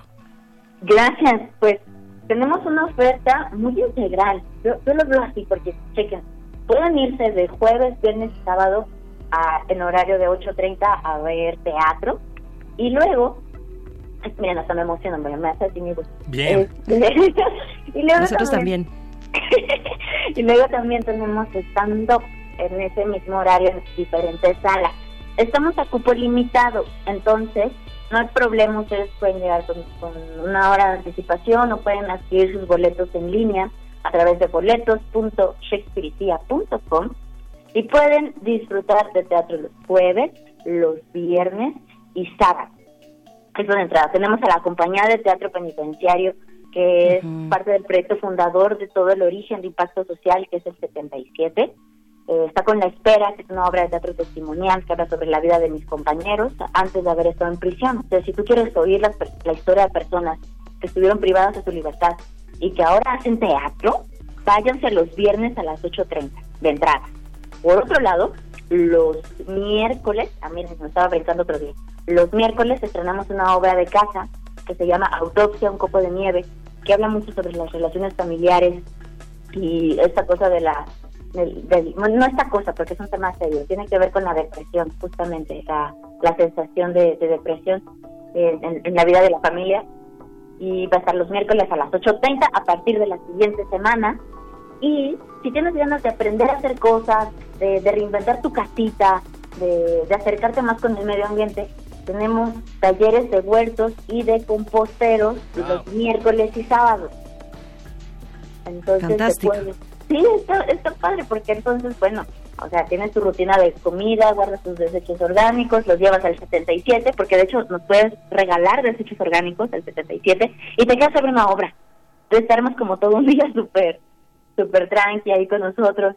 Y pues, estamos ubicados en Abraham González, 77, Colonia Juárez, a dos cuadras de Metro Cuauhtémoc, dos cuadras de Valderas, y sí, así estamos en el punto medio, ¿eh? entonces no hay pierde. Si te bajas de Valderas o te bajas de Cuauhtémoc, a dos cuadras llegas. También en bici puedes llegar súper bien, tenemos bici estacionamiento. Personalmente llego en bici y nunca me han quitado mi bici, por si alguien tenía la duda de que Por cuál cierto, sí. y lo que sea. No hay problema, pueden llegar ahí con su bici. Y tenemos una zona de alimentos, que pues justo está cuidadita por la sana distancia, donde se pueden tomar su cafecito, su mezcalito, una limonada y estar tranqui en una, en una noche este, por la cual. Por, por ahora, estas actividades son presenciales, como dices, con su debida distancia, pero tienen también actividades en línea. Valeria Lemus. Tenemos actividades en línea. Tenemos un taller de spoken word, que es la poesía en voz alta, que está haciendo un partido por Rojo Córdoba, que es uno de los principales, vo- bueno, es una de las principales voces eslameras que tenemos en México y un, un gran expositor y, y promotor de la lectura y la poesía. Y bueno, él andará, anda dando un taller que va a comenzar a partir de mañana, así si quieres buscar go- gozo poderoso, verso poderoso en Boletópolis.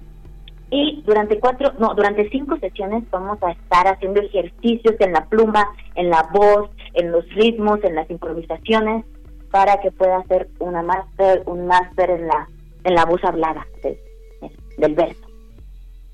Genial. Pues saludos a Rojo Córdoba, ya de paso que estamos en esto, pues Hola. sí, es de verdad que es un eh, gestor cultural, impulsor de las letras, de la poesía, de, de todo este circuito, bueno, que se presenta en el 77 Centro Cultural, ya sea online o presencial con sana distancia, ahí están las coordenadas y nosotros te agradecemos, Valeria Lemus, coordinadora del Centro del 77 Centro Cultural Autogestivo y del área social del Foro Shakespeare, un saludo al Teatro Penitenciario también que rifan muchísimo. Yo soy fan de, de ustedes, así es que muchas gracias, Valeria. No, hombre, muchas gracias a ustedes por esta noche de, de charla y cotorreo y claro que sí, yo mando tus saludos a Rojo. Eso. Saludos a Gracias. Rojo Córdoba, que de hecho estuvo hace un ratito aquí en Muerde Lenguas, así es que Radio UNAM Sí. Radio UNAM está presente. Muchas gracias, Valeria Lemus. Eh, yo creo que los veo por allá para lo del el huertito. Suena muy bien.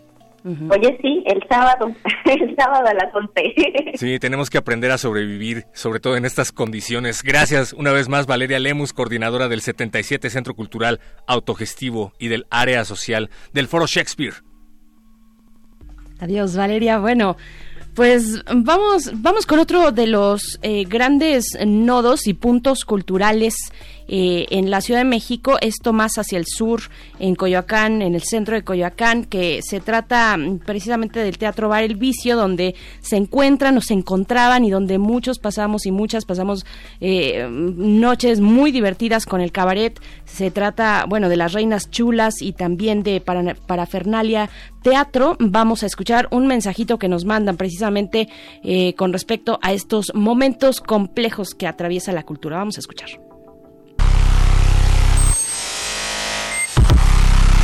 Manifiesto. Ana Laura Ramírez Ramos, coordinadora de proyectos en Las Reinas Chulas, Cabaret y Derechos Humanos AC. Desde Las Reinas Chulas hemos estado trabajando con la finalidad de no parar nuestro quehacer cabaretero como tal, en varios aspectos. Uno, eh, Las Reinas Chulas, eh, fuimos la primera compañía en trasladar el discurso teatral a, lo audiovisual por medio del cabaret Zoom. Lo hicimos sí como una necesidad artística o teatral, pero también eh, viendo la necesidad de, mantener el pago de honorarios a la gente que trabaja en el vicio, que es nuestro teatro ubicado allá en Madrid y que tuvo que cerrar por obvias razones, ¿no? Eh, pero lo que no podíamos era dejar eh, desamparadas a, la banda que trabaja con, con, nosotras, desde técnicos, ballet parking, cocina, gerencia. Entonces eh, trasladamos primero con, con, poco conocimiento, pero a lo mejor sin muchas ganas, nuestros espectáculos para, para la plataforma Zoom con la intención de seguir vendiendo videos y después ya fuimos como abonando un poquito más a ver qué herramientas teníamos, que si usamos luz, micros, green screen, eh, buscamos ayuda y demás, ¿no? Para crear pues productos mucho más agradables a, para, para el público en general, que eso fue fundamental, ¿no? Em, y ahora con el Festival Internacional de Cabaret, que este año hubiera cumplido 18 años, nos vimos en la necesidad de hacer una pausa. Ahí sí nos, nos cuestionamos qué es mejor, hacemos un festival o no y decidimos que no, que, queríamos retomar nuestra fiesta cabaretera en 2021 y este año hacer un maratón, un maratón internacional de cabaret en línea que fuera accesible, es decir, que, que el 90% de sus actividades fueran gratuitas para mantener pues este lado social que siempre nos ha interesado de poder llegarle a la más cantidad de personas posible. Y eso es lo que vamos a hacer ahora, 24 y 25 de octubre, eh, dos días de transmisiones vía Facebook, apelando a que la distancia pues eh, se va a cortar con artistas de otros países, ¿no? Va a haber gente de España, de Argentina, de Colombia, eh, de Nueva York, de Italia, pensando que a lo mejor en, si esto hubiera sido en vivo no hubiéramos tenido los recursos para tener ¿no? a tantos artistas presentes y ahora lo vamos a poder lograr a la distancia, sí, eh, pero con una vastedad artística importante. Y lo seguimos promoviendo por los medios digitales, es decir, las redes sociales siguen siendo nuestra plataforma principal y eh, los espacios que nos brindan, ya sea en la radio, en, la prensa escrita, en la prensa digital, eh, algunos blogs, algunas eh, podcast de, de, personas que crean sus contenidos. Eso nos ha ayudado a, a promover. En general sí fue una, una crisis importante, está siendo todavía una crisis importante la que estamos pasando. Eh, sin embargo, se han hecho esfuerzos paralelos, es decir, por ahí varios grupos de eh, teatreros y teatreras independientes han estado cabildeando la ley de espacios independientes, que seguramente será un, de gran ayuda cuando, cuando la mayoría de los teatros vuelvan a trabajar. Eh, estamos viendo cómo vamos a, hacer que la gente vuelva al teatro, ¿no? que se sienta segura, no, solamente, no, solo con, todo lo referente a los espacios seguros, es decir, el uso de gel, de cubrebocas, de sanitizante, eh, la distancia entre asientos y demás, sino también que, que, tenga otra vez la necesidad de salir de su casa, de ver los eventos, de, de saberse parte importante de, de la escena teatral y cabaretera.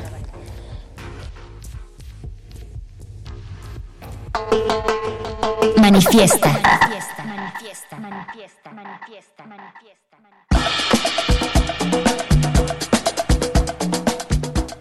Escuchábamos a Ana Laura Ramírez Ramos del equipo de coordinación de las Reinas Chulas y Parafernalia Teatro. Las Reinas Chulas Cabaret y Derechos Humanos AC, una organización de cabareteras feministas, lesbianas y bisexuales que a través del activismo, el artivismo como ellas le llaman, el humor y el placer buscan generar cambios artísticos, culturales, políticos y sociales, el arte como elemento transformador de la realidad.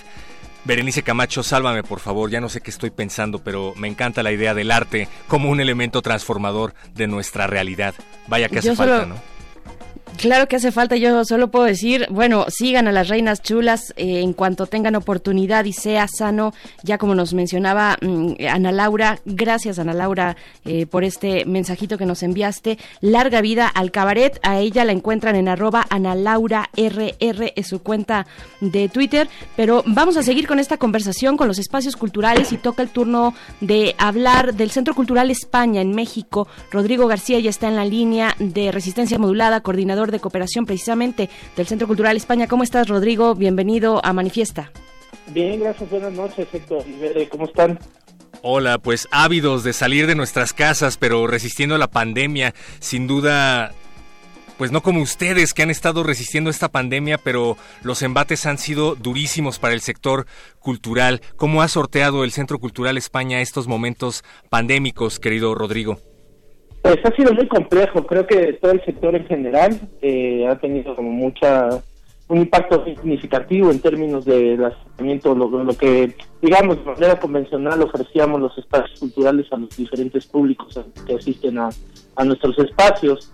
Eh, nosotros, como todos los demás, pensábamos que íbamos a estar solamente en marzo y que tal vez en abril podíamos abrir nuestras instalaciones, pero tuvimos a el tino quizá o la fortuna de, empezar a experimentar eh, eh, para llevar nuestra programación en entornos digitales y bueno, nos ha permitido también mantener una oferta permanente para las personas eh, de esta ciudad y de, y de bueno, con en los entornos digitales también nos ha permitido llegar a otros muchos contextos, no, no solo del, del ámbito nacional, del interior de la República, sino también a nivel eh, Iberoamérica. Entonces ha sido complejo, pues, pero, pero en términos de lo que nosotros intentamos acercar a los diferentes públicos para que puedan no solamente participar eh, observar, ¿no? O, ser espectadores, digamos, de, una oferta cultural amplia y variada, sino también participar en diferentes procesos culturales, eh, principalmente procesos formativos hacia el sector, eh, mucho trabajo con las infancias también, que entendemos que ha sido muy complicado para los niños y las niñas estar en sus casas y sobre todo eh, intentar hacer una oferta diferenciada que realmente significativa impacte en, los niños y las niñas y que pueda eh, permitir disfrutar, digamos, el, el, el tiempo que pasan en la pantalla de otras formas. Así es, Rodrigo. Em, te pregunto si, si tú has detectado ustedes en el Centro Cultural España una, una mayor cercanía, mayor colaboración incluso solidaridad entre los colectivos, entre los artistas, para pues un poquito entre todos poder llevar a cabo o traspasar y, pasar esta pandemia sin morir en el intento. ¿Cómo has visto esto? Eh, yo creo que es, es característico del sector cultural, siempre es un sector que empuja, que empuja muchísimo, ¿no? Eh, si lo entendemos como un gran ecosistema en donde además de toda la perspectiva de mercado, industria, hay muchísimos actores en los territorios, en las comunidades y, en esta ciudad eh, que, siempre están empujando y que siempre son solidarios a, diferentes causas. Hablábamos o antes de mí estaban eh, las Reinas Chulas, que son un proyecto ejemplar, digamos, de, de cómo se puede abordar eh, los temas que abordan desde otras, desde las diferentes ah, disciplinas artísticas. Entonces, pues nuestro sector siempre está generando muchas cosas, independientemente del contexto complejo que pueda haber. Eh, recordemos que durante los sismos o, o, todos los periodos posismos de esta ciudad, el sector cultural se, movilizó y generó también ofertas en diferentes espacios de la ciudad eh, y del país que fueron afectados por el sismo. Es un, es un sector que empuja mucho, que es muy y que, y que es muy cercano a las personas.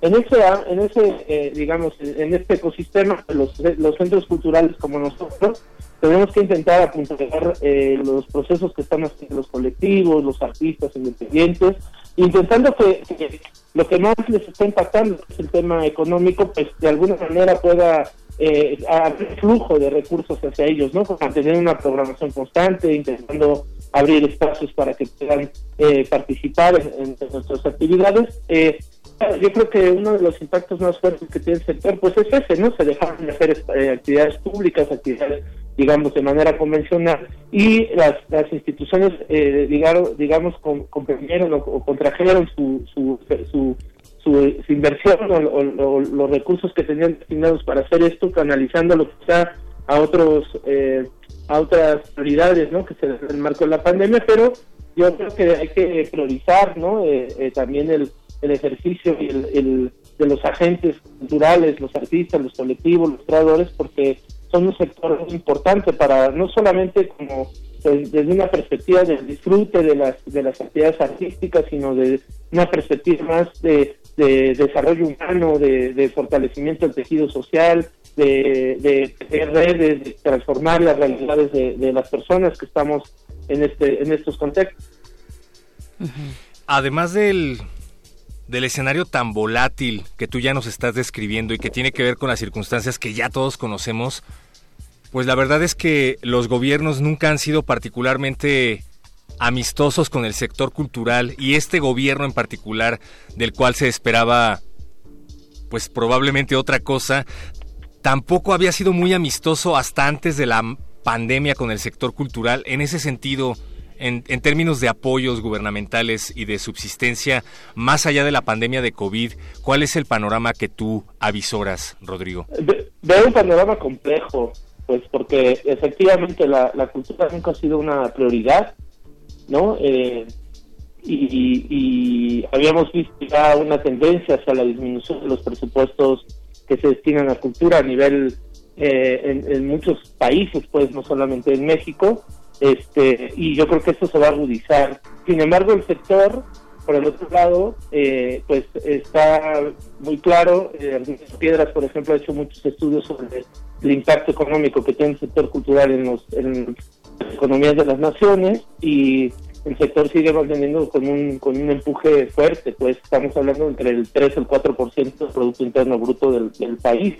Eh, y claro, eh, también es un sector muy castigado. Y, y por el otro lado hay un factor también que, que que podría ser importante de, de, pensar para, para hacer eh, fortalecer los presupuestos destinados a cultura. Es, necesitamos espacios de, de, diálogo, espacios de, donde podamos convivir y podamos eh, ir transitando a este tema de la pospandemia, pues, ¿no? las personas vamos a necesitar salir y necesitamos también eh, muchas cosas, muchas cosas en territorio en términos de, de proyectos culturales, eh, fortalecer la participación de los niños y las niñas, fortalecer el papel, la participación de los jóvenes, que, finalmente es ahí donde están nuestros grandes temas, ¿no? Que, tienen que ver con violencia, que tienen que ver con, la precariedad, la marginación, entonces, eh, es, yo creo que es prioritario que se reflexione sobre ese tema, sobre el papel fundamental que tiene la cultura en resolver temas complejos de las sociedades, en plantearse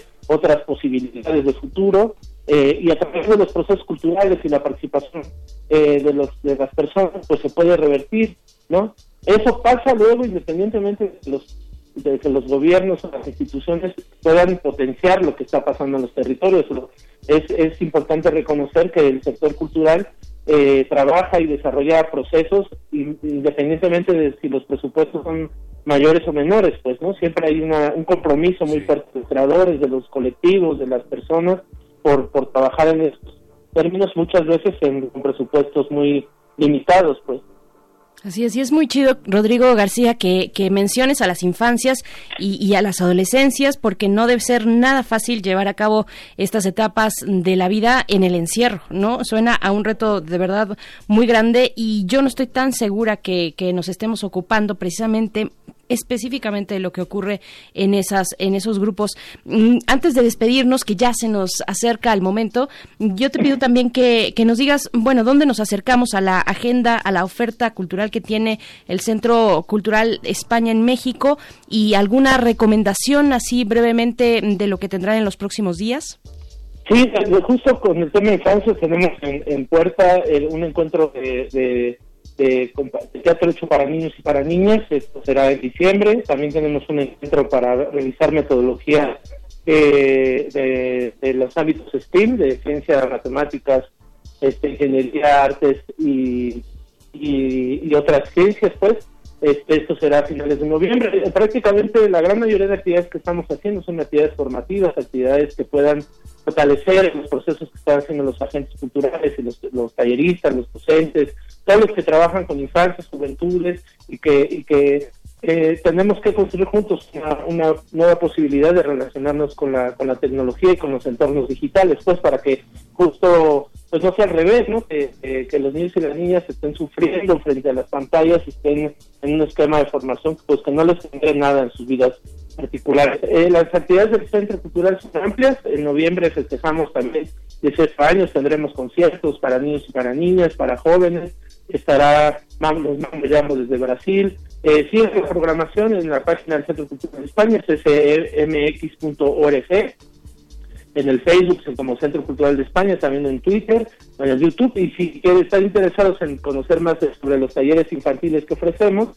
eh, también pueden ver la página del Laboratorio de Ciudadanía Digital, que es un proyecto también que hacemos desde el Centro Cultural. Y bueno, recuerden que todas nuestras actividades son gratuitas, de acceso eh, libre y están completamente invitados a seguirlas y a participar. Por favor, busquen las redes del Centro Cultural España para revisar esta agenda que ya nos estaba haciendo, de la cual ya nos estaba haciendo una recomendación Rodrigo García, coordinador de cooperación del Centro Cultural España aquí en México. Muchísimas gracias, Rodrigo García, y pues un abrazo solidario para todos por allá, en el sector cultural en general y en el Centro Cultural España en particular. Muchas gracias, buenas noches, gracias por la invitación. Gracias, esta es tu casa a la distancia y, y, cuando se acabe la distancia también. Esperamos verlos pronto por acá promoviendo estos eventos en los micrófonos. Por ahora es complicado, pero he aquí la única forma que podemos utilizar para, para contribuir a que estos espacios culturales sigan en pie, Berenice Camacho. Extrañamos mucho al Centro Cultural España. La Resistencia ha tenido encuentros radiofónicos cercanos, muy cercanos del tercer tipo, pero radiofónicos, con el Centro Cultural España. Y bueno, cómo se extraña de verdad estas colaboraciones. Pero bueno, seguimos aquí eh, dando difusión y espacio a estas propuestas. No se los, no se pierdan todo lo que acabamos de presentar. Hay que apoyar de alguna u otra manera. Y pues nos estamos ya despidiendo. Estamos en el último minuto y queremos que suene algo de música. Mercedes Nasta es la creadora de un ritmo neofolclórico con sonidos de cumbia ambientales, un corte minimalista. Eh, y pues bueno, esto suena, ya está sonando y es del 2013 para que lo disfruten esta noche de manifiesta. Pero muchacho, gracias, te extraño. Nos encontramos en ocho días. Te extraño, Berenice Camacho. Gracias, Oscar Sánchez. Gracias, Emanuel Silva, por estar del otro lado del vidrio. Sobre todo, gracias a todas las orejas atentas y en resistencia. Sigan en sintonía de Radio UNAM. Esto fue Manifiesta y esto sigue siendo Resistencia Modulada.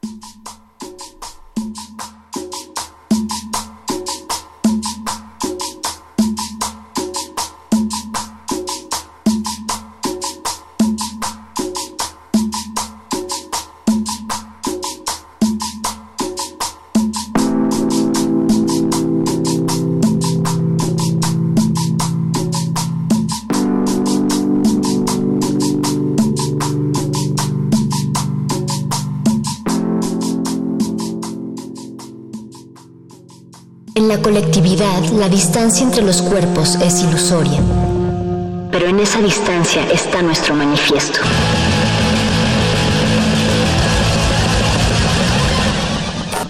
Manifiesto.